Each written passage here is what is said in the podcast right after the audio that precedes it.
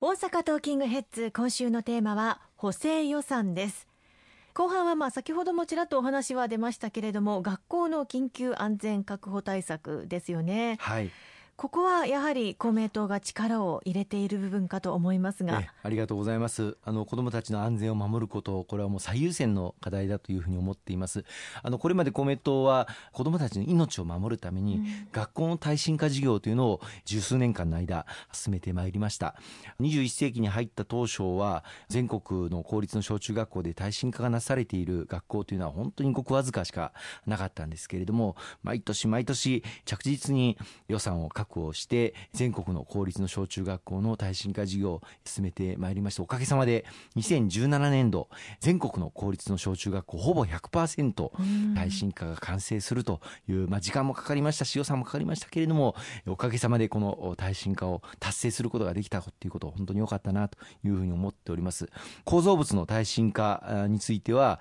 ほぼ100%終わりましたのでこれからは非構造部材というふうによく言っておりますけれども建物のの柱なんかのその耐震化はできたんですけれども例えば体育館の天井であったりとか、照明器具であったりとか音響装置であったりとかあるいは窓ガラスであったりとかこうした部分の非構造部材と言われる部分の耐震化をしっかりしていかなければいけないということがこれからの大きな課題になっています。と合わせて日本の夏の気象が、まあ、大変な猛暑が続いております。まあ、大阪でも大変な猛暑の中子どもたちが勉強するにも十分快適な環境というのを確保できていないと。ぜひともこのエアコン設置を進めてもらいたいという声を直接伺いました、まあ、市町村によってはすでに普通教室に対するエアコン設置もう済んでいる市町村もあります。あるいは特別教室だけ済んでいるというようなそういった学校もあります、まあ、全国で言いますとこの普通教室にエアコンが設置されていない学校教室というのは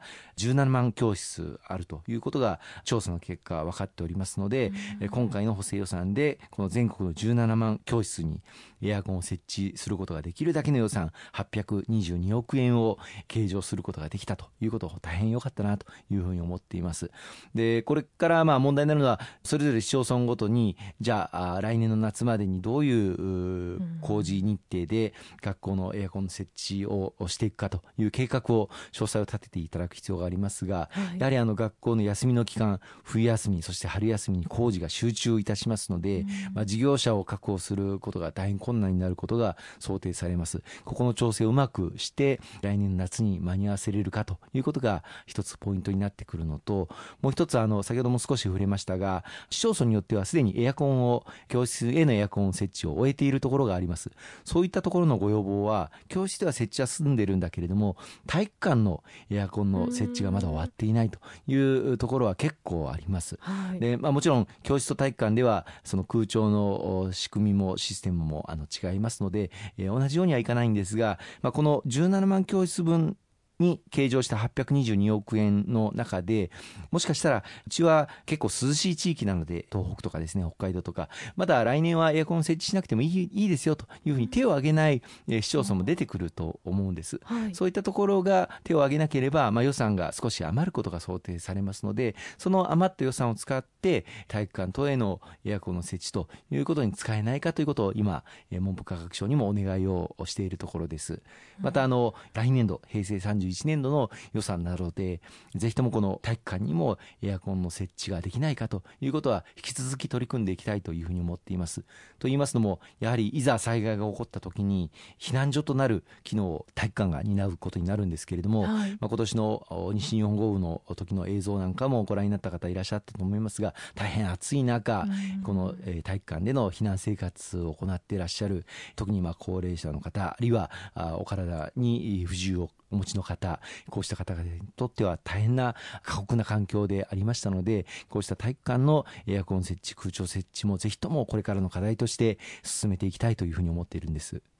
そうですねあの屋外よりも実は室内で熱中症になるという人が多いっていうような話も聞きますのでそういったことも考えるとやはり体育館にも親としてはつけてほしいなというふうにも思ったりしますね。そうですね。これは予算を確保できるかどうかということが課題ですので、うん、これからの取り組みとしてぜひ頑張っていきたいというふうに思っています。えちなみにあの東京都ではすでにこの普通教室へのエアコン設置というのはほぼすべて完了しておりまして、はい、東京都として今回の補正予算の成立を受けて東京都独自に体育館へのエアコン設置を行うということを公明党の要望を受けて小池知事が決断をしていただきましたのでこのことが全国に波及していくということもぜひ期待をしたいなというふうに思っています。まあ、東京はあの企業もたくさんありますし財政的にも余裕があるのでできるんだという面もあるんですけれどもやはり子どもたちそして避難所となる学校の体育館ということの重要性というものに注目をしてぜひとも進めていきたいというふうに思いますね。例えばまあ昔はエアコンがないということが当たり前でしたので理解が得られないということもありましたか？えあのまあ、ただ、今、気候変動が着実に進んでおりまして、気温をあの公式に統計を取り出してから、この150年ぐらい経つらしいんですけれども、はい、平均2.5度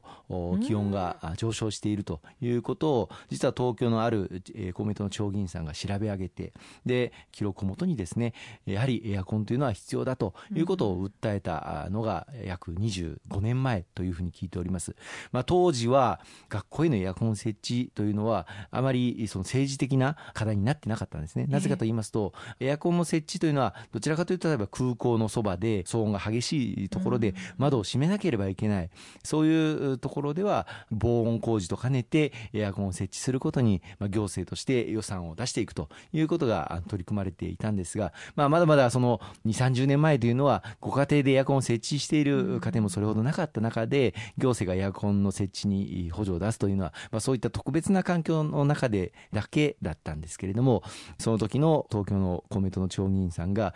着実に今気温が上がってきている。これはもうやはり自然の環境が変わってきている中で、やはりエアコンの設置というのは今後行政が取り組んでいかなければならない視点だということを訴えて取り組みを始めた、まあ我々の先輩がいらっしゃったわけですけれども、まあその流れを受けて、今やその学校にも、普通教室にも全てエアコンを設置していくという予算を確保できる。まあこれは予算を確保するというのは国民の皆様の税金を使わせていただくことになるわけですから、国民の理解がなければできないわけですけれどもこれができる時代になったんだなというふうに思いますね。今週もありがとうございました